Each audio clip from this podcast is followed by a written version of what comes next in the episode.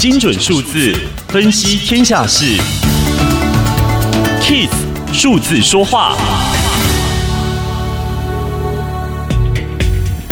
全民健保是台湾社会安定及民众健康安全的重要支柱与保障。然而，高效率的背后，却是医师、病患的血汗和眼泪一起换来的。在国卫院的研究当中，曾经对医师工会全国联合会的会员发出两万份问卷，回收了三千五百多份，大约有四分之一的医师在未来三年有离职或退休的打算。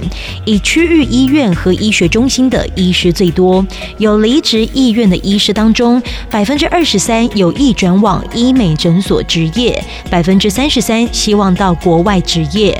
如果十年内台湾每年增加一间区域医院，二零三零年会有相当于三千五百位医师的人力缺口。这样的缺口几乎是全台医学生近三年的总量，所以台湾医师缺口可能会越来越大。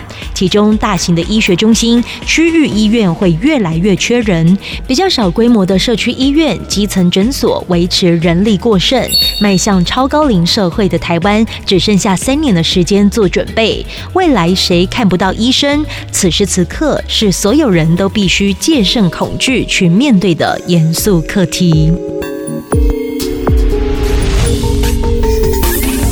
以上资讯由天下杂志提供，Kiss Radio 与您一起用数字掌握天下事。